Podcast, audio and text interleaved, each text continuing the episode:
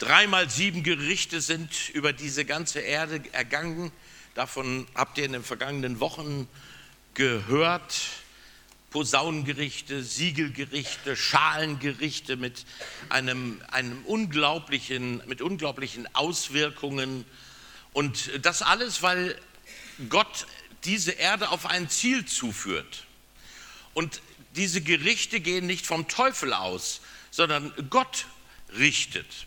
Und man könnte zu all diesen Gerichten eigentlich so ein bisschen salopp sagen, jetzt ist Schluss mit lustig. Und so geht es auch heute weiter mit den Kapiteln 17 und 18 bis 19.10. Schluss mit lustig. Denn jetzt geht es nicht um allgemeine Dinge, also die, äh, Dinge, die alle Menschen betreffen, sondern jetzt wird quasi äh, Radix, die Wurzel, angepackt. Das System wird zerstört das System, das so viel Leid über diese Welt bringt. Wir lesen in den ersten Versen, daraufhin nahm der Geist Gottes Besitz von mir, schreibt Johannes, und ich sah mich von, vom Engel in eine Wüste versetzt. Dort sah ich eine Frau, die auf einem scharlachroten Tier saß. Das Tier hatte sieben Köpfe und zehn Hörner und war über und über mit Namen bedeckt und mit denen Gott verhöhnt wurde. Die Frau selbst war in Purpur und scharlachrote Seide gekleidet und alles an ihr glitzerte von Gold, Edelstein und Perlen. Es ist viel darüber spekuliert worden, wer denn diese Hure Babylon ist.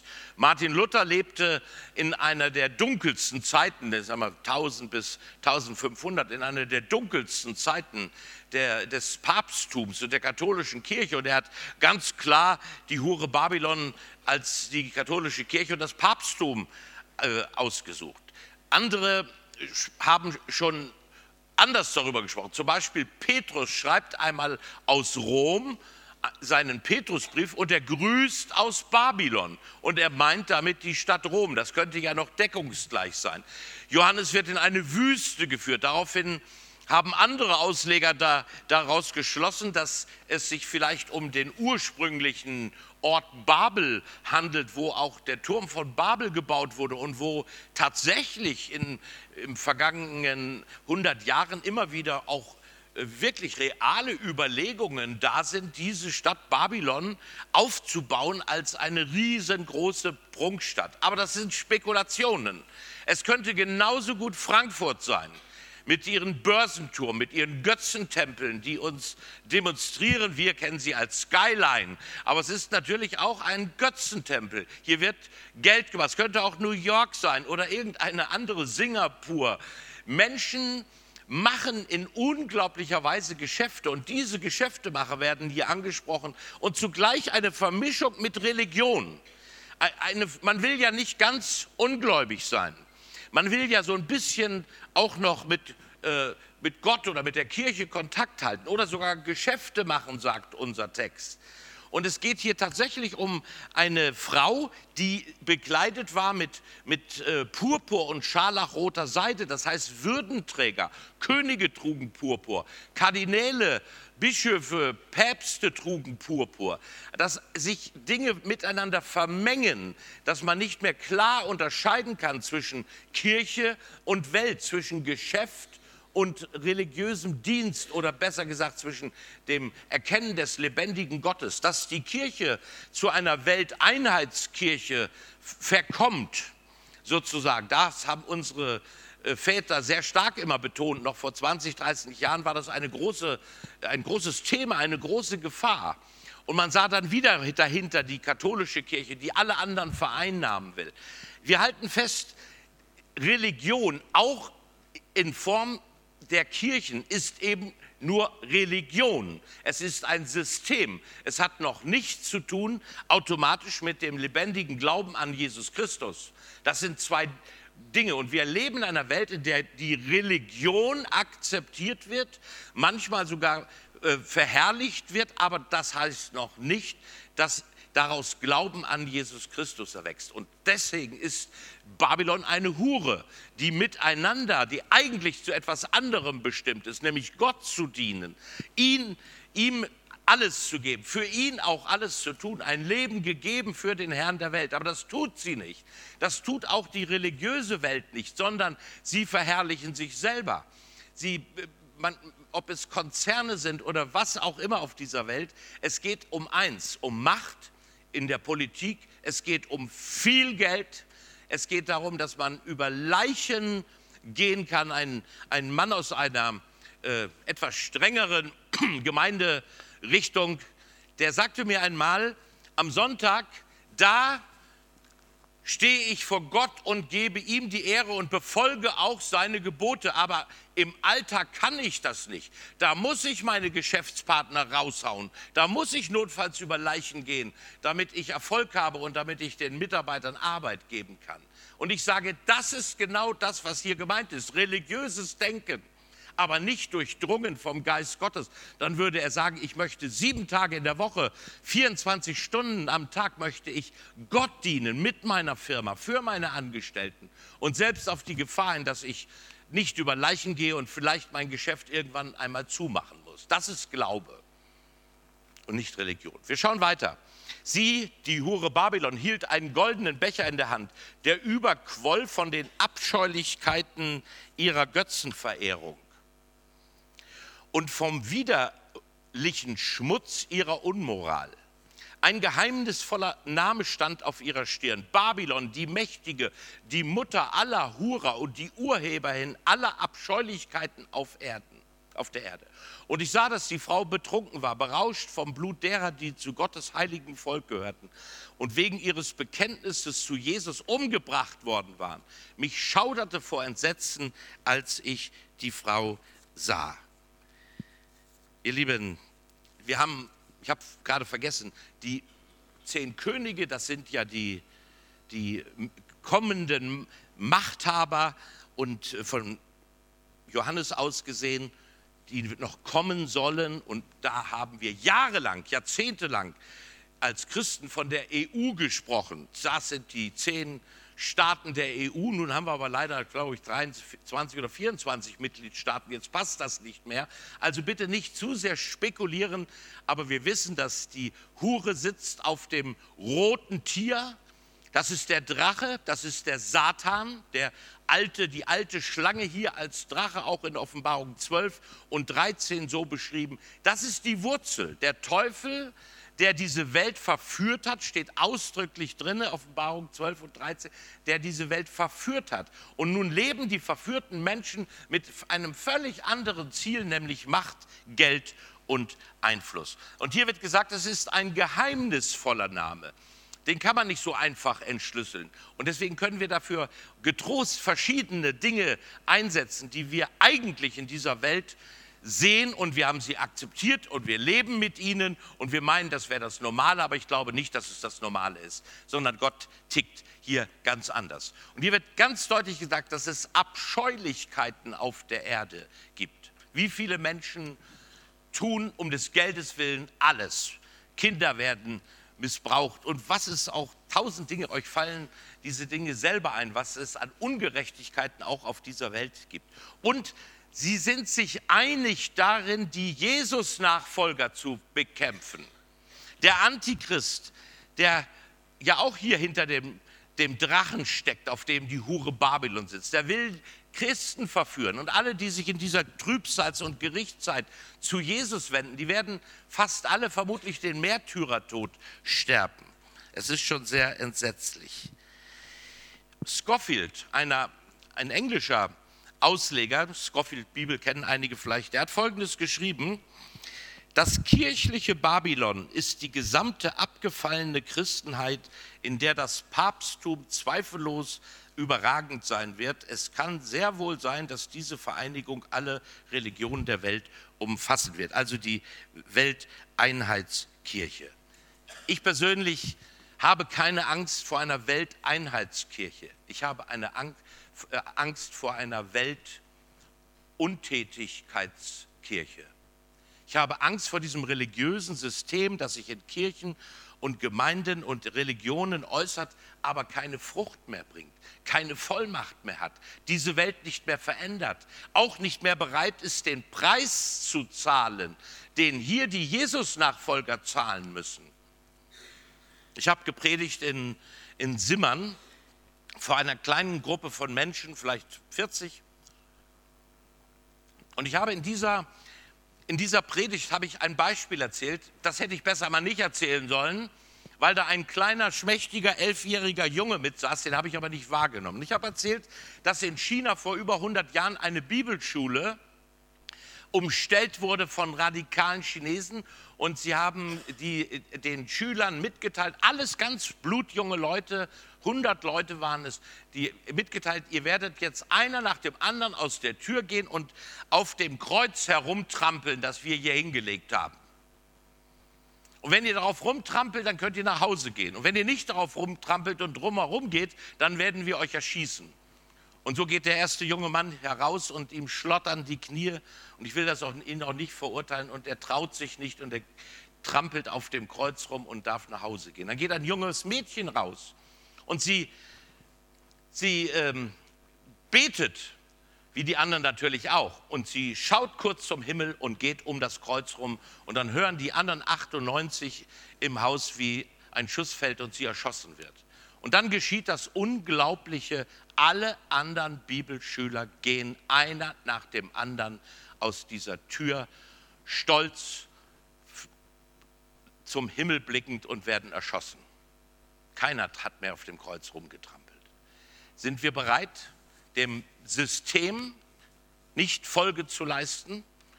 Das uns lehrt, du brauchst vor allem Sicherheit, du brauchst ein Haus, du brauchst eine Lebensversicherung, du brauchst eine gute Rente.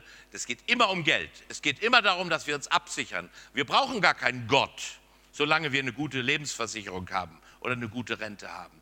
Aber Gott möchte mehr, dass wir ihn an allererste Stelle setzen.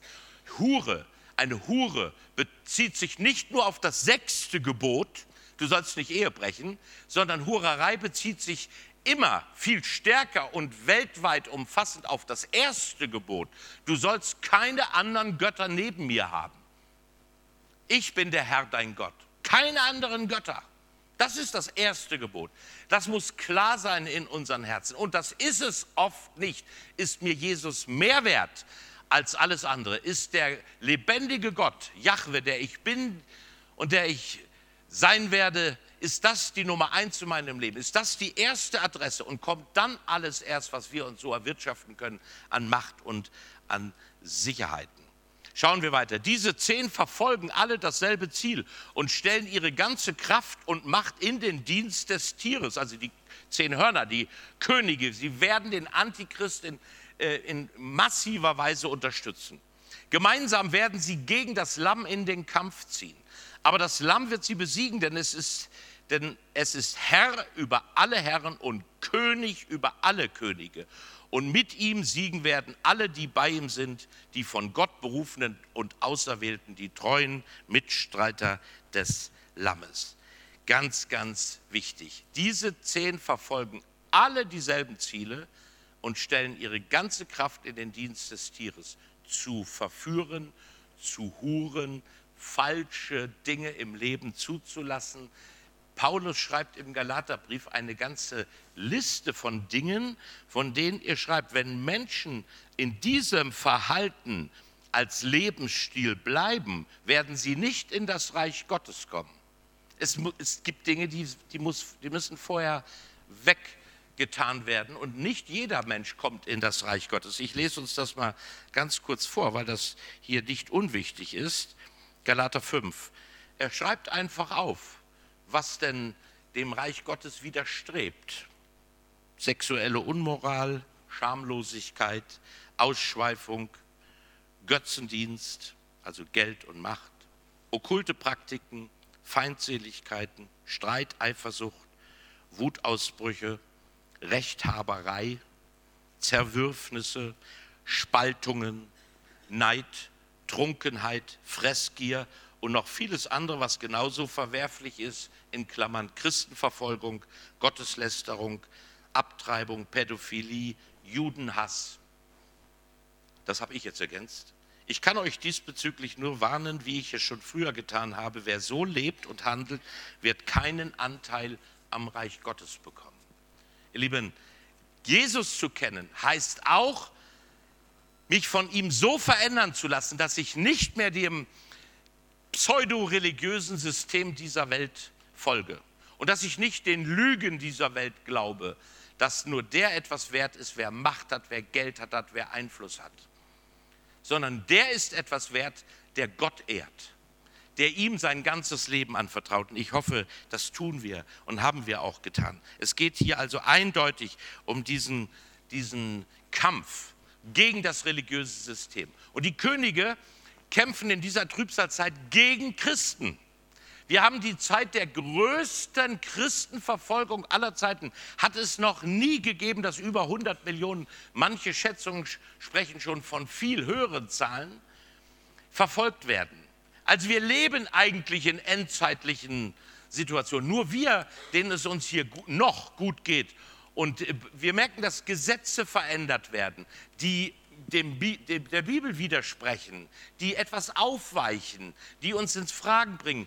Und ich frage mich, wo sind wir? Im nächsten Jahr, ich glaube am 5. Mai, da wird die NPD wieder äh, einen großen Aufmarsch haben in der Innenstadt. Und sie werden antisemitische Parolen rufen. Und ich frage mich, wo sind wir? Warum stehen wir nicht auf und stehen zu Gottes Volk? Und stehen dazu, dass wir nicht Feinde Israels sind und keine Antisemiten sein wollen. Während den Anfängen kann ich nur sagen. Aber das Lamm wird sie besiegen, der König aller Königreiche. Gehörst du zu den Berufenen und Auserwählten, die von Gott berufenen und Auserwählten, die treuen Mitstreiter des Lammes, die werden siegen. Gehörst du zu den Berufenen und Auserwählten?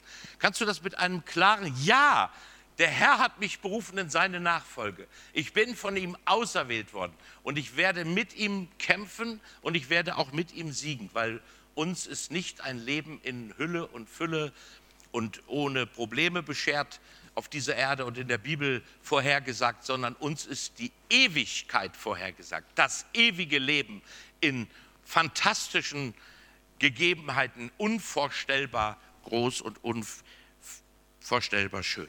Bist du ein treuer Mitarbeiter Jesu? Kann man das von deinem Leben sagen? Gib dir selbst eine Antwort und wenn nicht, dann werde zu einem treuen Mitarbeiter. Wir schauen weiter. Mit gewaltiger Stimme rief der Engel, sie ist gefallen. Gefallen ist die mächtige Stadt Babylon. Sie ist zu einer Behausung der Dämonen geworden, zum Tummelplatz von bösen Geistern aller Art. In den Hauskreiskonzepten für diese Predigt werdet ihr hier Näheres finden, auch aus dem Alten Testament, denn hier ist teilweise etwas zitiert worden. Denn alle Völker haben vom Wein ihrer Unmoral getrunken und haben damit den furchtbaren Zorn Gottes über sich gebracht. Die Mächtigen der ganzen Erde waren ihre Liebhaber und die maßlose Verschwendungssucht dieser Hure brachte dem Handel einen solchen Aufschwung, dass die Geschäftsleute in aller Welt dadurch reich werden. Das ist auch interessant. Die Mächtigen der ganzen Welt waren ihre Liebhaber. Und hier werden in den beiden Kapiteln drei Personengruppen angesprochen. Könige, also äh, Herrscher, Kaufleute, Geschäftsleute also und Seeleute, die, den, die große Mengen von Waren transportieren. Diese wurden unermesslich reich und das ist so. Ich, ich habe gerade gestern von einem Land gehört, Name ist mir gerade entfallen, wo ein Prozent der Bevölkerung 30 Prozent des Bruttosozialproduktes hat. Ein Prozent der Bevölkerung hat 30 Prozent des Bruttosozialproduktes und äh, unter dem anderen extrem viel Leid und extrem viel Armut. Diese Welt ist tatsächlich nicht gerecht und sie ist kein Ponyhof, aber sie ist auch ein Tummelplatz von gierigen Menschen, gierigen Geschäfteleuten. Was wir so hören an Skandalen und an, an Wurstskandalen oder so, hat ja was mit Geldgier zu tun. Hat ja was dazu zu tun, dass ich mich auf Teufel komm raus bereichern will an anderen. Auch wenn ich Gammelfleisch wieder aufarbeite und das als Salami verkaufe oder wie auch immer. Dahinter steckt Geldgier. Und das ist, glaube ich, ein sehr zentrales äh, Thema und sehr bedeutsam. Wir schauen weiter. Dann hörte ich, wie aus dem Himmel eine andere Stimme rief, mein Volk, geh hinaus aus Babylon Verlass die Stadt, damit du nicht in ihre Sünden verstrickt wirst und damit die Plagen, die über sie hereinbrechen, nicht auch dich treffen. Das kommt mir doch ein bisschen bekannt vor. Der Apostel Paulus ermahnt im Neuen Testament 2. Korinther 6, zieht nicht am fremden Joch mit den Ungläubigen. Geht hinaus. Macht da nicht mit. Ich lese, denn was hat die Gerechtigkeit zu schaffen mit der Ungerechtigkeit? Was hat das Licht für Gemeinschaft mit der Finsternis? Und was für einen Teil hat der Gläubige mit dem Ungläubigen? Was hat der Tempel Gottes gemeinsam mit den Götzen? Wir aber sind der Tempel des lebendigen Gottes. Ihr Lieben, du wirst in deinem Leben tausende von Entscheidungen treffen müssen, ob du mit der Finsternis paktierst oder mit dem Licht. Ob du Jesus nachfolgst oder ob du lebst wie jeder andere Christ. Ich kann mich gut erinnern, wie meine Kameraden bei der Bundeswehr in den Puff fuhren. Und ich der bekloppte kleine Schulze war, der nicht mitfuhr, weil das meinen Werten entgegensetzte, weil ich Jesus lieb hatte. Und ich akzeptiere auch nicht, dass es so etwas gibt, auch wenn das heute modern ist. Wir leben, wir haben, Deutschland ist ja das Bordell Europas. Wir haben 800.000 ähm, äh, Dirnen in unserem Land und die werden jeden Tag 1,2 Millionen Mal besucht, mal 365. Und das ist nur Deutschland, nicht ganz Europa, geschweige denn die ganze Welt. So viel zum Thema Unmoral. Was macht das alles kaputt? Familien, Beziehungen, Ehen mich selber, wenn ich meinen Leib verkaufe. Mir tut das weh und es ist nicht im Sinne Gottes. Wir schauen weiter. Danach hörte ich im Himmel lauten Jubel wie von einem vielstimmigen Chor. Halleluja! Gepriesen sei unser Gott. Von ihm kommt das Heil, ihm gebührt die Ehre und ihm gebührt die Macht, denn seine Gerichtsurteile sind richtig und gerecht. Er hat Gericht gehalten über die große Hure, die mit ihrer Unmoral die ganzen Erde ins Verderben stürzte und hat sie dafür zur Rechenschaft gezogen, dass das Blut seiner Diener an ihren Händen klebte. Ihr Lieben, hier wird ausgerufen mit einem vielstimmigen Chor Halleluja. Das Wort kommt, ich habe es mir noch mal rausgesucht, kommt 21 Mal das Wort Halleluja in den Psalmen vor. Und zwar nur in den Psalmen. Und dann nur noch viermal in der Offenbarung. Wir verwenden das heute ja so ziemlich für alles und nichts. Mit dem Wort Halleluja wird in der Bibel nicht Jesus angebetet, sondern Jahwe. Das ist ein kleiner Unterschied, weil die Bibel benutzt dieses Wort Halleluja immer in Bezug auf, seine, auf den Schöpfer, der diese Welt vollenden wird und der am Ende auch Gericht halten wird. Also sie, sie sieht den, die ganzen Plan Gottes mit dieser Erde. Und dann rufen sie, Halleluja, du hast den Anfang gemacht, du hast die Welt wunderbar geschaffen und du wirst auch diese Welt vollenden, zu einem wunderbaren Ende führen. Dafür wird das Wort Halleluja, gepriesen sei unser Gott. Von ihm kommt das Heil, ihm gebührt die Ehre und ihm gebührt die, gehört die Macht. Hier geht es also nicht um das Lamm und nicht um den Löwen, sondern hier wird Gott selbst äh, angebetet. Natürlich haben wir nur einen Gott, aber trotzdem eine kleine, ein kleines Detail. Und für mich ist es auch so entscheidend, Gottes Gerichte sind gerecht. Ich stelle mich nicht hin und sage, also ich würde das ja alles nicht machen. Posaunengerichte, Siegelgerichte, Schalen, nee, würdest du nicht machen. Aber Gott hat es gemacht. Warum macht das?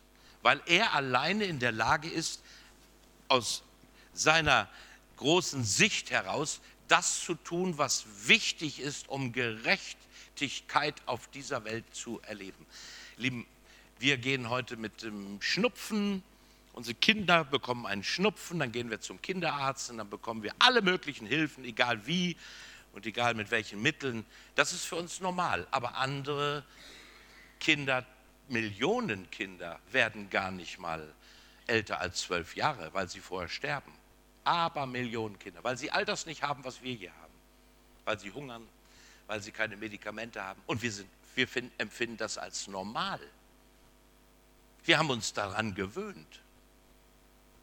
Und dann schicken wir viel Geld für ein Medikament, ein AIDS-Medikament nach Afrika und irgendein General haut sich davon 95 Prozent ins eigene Portemonnaie und dann schicken wir eben irgendwann nochmal Geld hin. Und währenddessen sterben Tausende, Zehntausende Menschen an AIDS, weil das Geld nie angekommen ist. Wir halten das für normal. Wir lesen das Zucken mit den Schultern und gehen zur Tagesordnung über. Gott nicht, ihr Lieben. Er wird die Ungerechtigkeit dieser Welt eines Tages zu Ende bringen. Und ich finde, das ist wunderbar.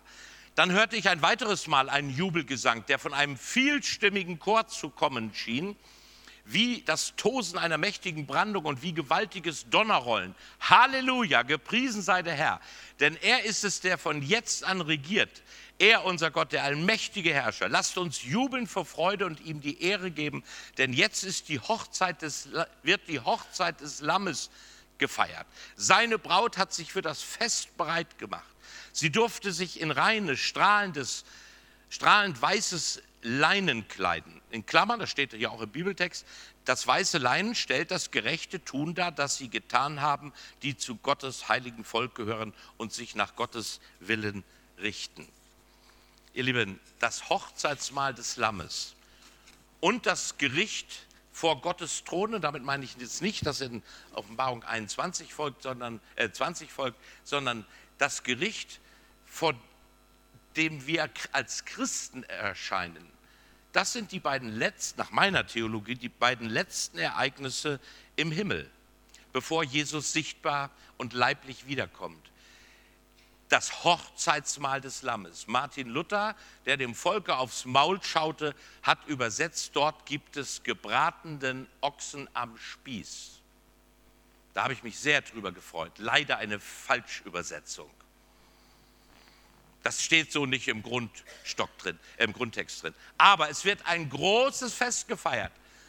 Und alle, die zu seinem Leib gehören, zu Jesu Leib, werden mit ihm vereint. Braut und Bräutigam kommen zusammen. Die Gemeinde ist die Braut und Jesus ist der Bräutigam. Und wir werden ein rauschendes Hochzeitsfest feiern. Ihr kennt das aus dem Matthäusevangelium, dass Jesus sagt, kommt, alles ist bereit, ein Hochzeitsmahl wird gefeiert. Geht raus an die Hecken und Zäune und sagt es den Leuten, ihr seid eingeladen. Und die Leute wollten nicht. Wollten sich ums Auto kümmern, die müssen noch mal ihre Bankkontos abchecken. Die sind noch äh, gerade im Vergnügungspark. Sie haben keine Zeit, zum Hochzeitsmahl zu kommen. Und Jesus sagt, denkt dran, es gibt die zehn Jungfrauen. Die warten scheinbar alle auf den Bräutigam, aber als er dann wirklich kommt, waren fünf überhaupt nicht bereit. Sie hatten nichts auf der Pfanne. Sie hatten kein Öl und die Hochzeit ging ohne sie ab. Ich finde es unglaublich. Wir sind, werden vorbereitet heute schon auf dieses rauschende finale Fest im Himmel. Und du darfst dabei sein. Wenn du möchtest, bist du herzlich eingeladen. Und wenn du da dir nicht sicher bist, dann laden wir dich wie immer ein, nach dem Gottesdienst hier auch nach vorne zu kommen und wir beten miteinander. Wir zeigen dir, wie man ein,